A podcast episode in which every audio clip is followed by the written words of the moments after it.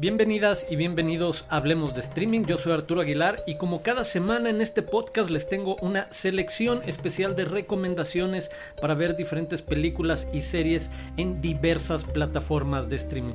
Así que sin más que añadir, esta es la selección para esta semana.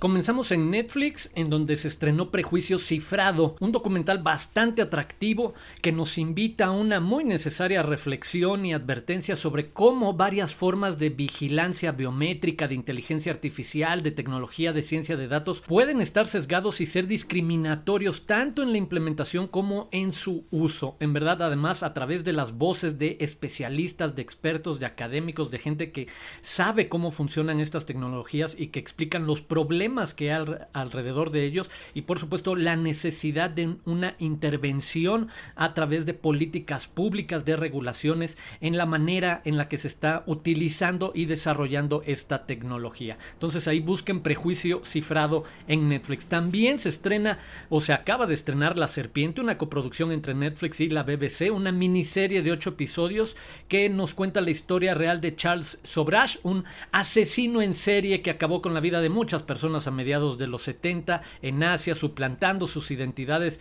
siempre que esto le ayudaba a escaparse de la justicia. Creo que el atractivo mayor eh, de una serie entretenida, eh, dinámica, cautivante dentro de estos perfiles de asesinos seriales basados en historias reales es eh, definitivamente el actor, el protagonista Tahar Rahim, este actor francés extraordinario. Ah, muchos podrán reconocerlo por una gran película como lo es Un Profeta de Jacques Audiard o más recientemente y pronta esperemos a llegar a la cartelera o a las plataformas de streamings en México y la región de Mauritanian, también una película en la que aparece. Entonces ahí busquen La Serpiente, esta coproducción de la BBC y Netflix, eh, esta miniserie de ocho episodios.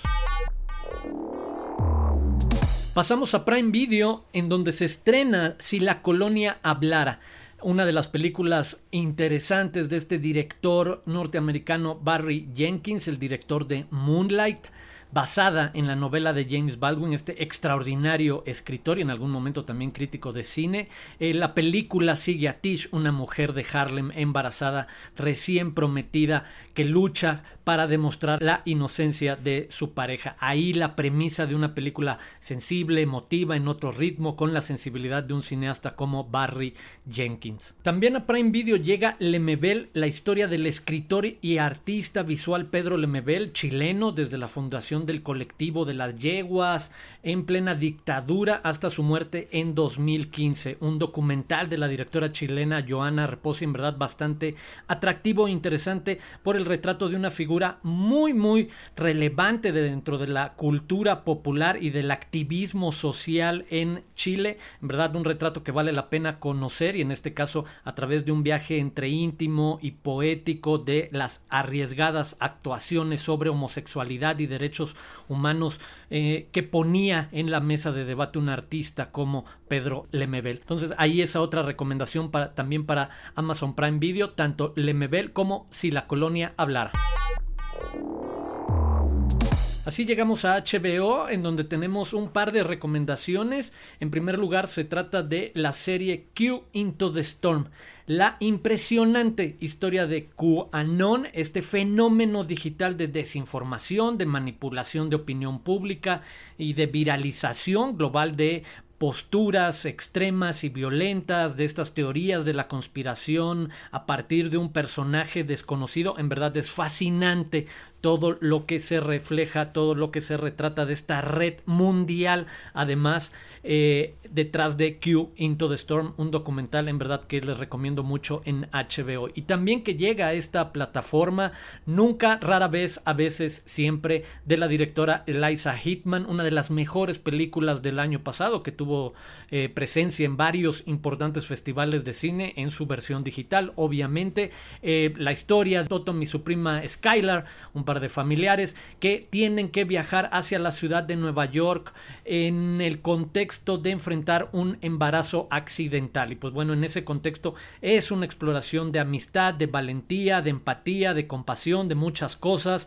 En verdad un retrato muy, muy atractivo, una película muy importante del año pasado. Ahí, nunca, rara vez, a veces, siempre también en HBO.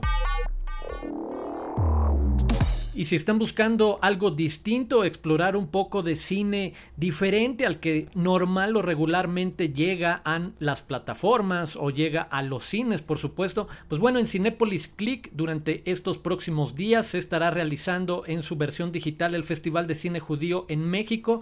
En verdad, una atractiva, una buena oportunidad para acercarse al cine de Israel a través de este espacio, el Festival de Cine Judío. Películas como El Repostero de Berlín, Tel Aviv on Fire, Red Cow. En verdad hay 8 o 9 películas, ahora no recuerdo bien el número exacto, pero hay 8 películas que les pueden permitir una rápida y variada mirada a lo que esta industria ofrece. Entonces que ahí también, digo, desde la curaduría, por supuesto, eh, especial de un festival de cine, pero las conversaciones que permite esta industria o este cine, los temas de debate que pone en la mesa a partir de 8 ejemplos o 8 muestras interesantes de este cine. Y finalmente, como les había comentado en los podcasts previos, al final quería cerrar con la mención especial de alguna plataforma que ofrecía en el modelo de renta otra alternativa para quienes no quieran o no quieran amarrarse a un modelo de suscripción o no quieran necesariamente ver algo en una de estas plataformas, poder rentar o ver algo distinto. En este caso, esta semana es plataformacine.com, en donde encontrarán en verdad una selección muy, muy variada. Detrás hay varias distribuidoras, principalmente Alphaville Cinema, con una presencia importante obviamente de cine francés, pero no es la única que ayuda o que aporta al catálogo, digamos, virtual de esta tienda digital de renta. También pueden encontrar películas como Un asunto de familia, Cuatro lunas, El joven Amet, Rostros y lugares. Entonces, en verdad vale la pena, se den la oportunidad de conocer plataforma cine otra alternativa que ellos mismos definen como un punto medio entre eh, estos catálogos que pueden ser muy generales como Netflix o muy especializados como Movie. Bueno, en medio también está esta alternativa para quienes quieran ver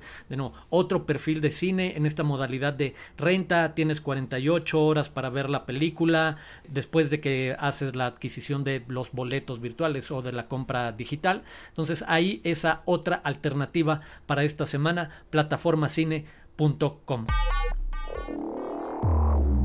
y esas son nuestras recomendaciones para esta semana. Les agradezco mucho haber escuchado este podcast. Por supuesto, los invito a que se suscriban y lo recomienden. Y continuamos con la conversación en arroba Aguilar Arturo. Mientras tanto, hasta pronto. Nos escuchamos la próxima semana aquí en Hablemos de Streaming.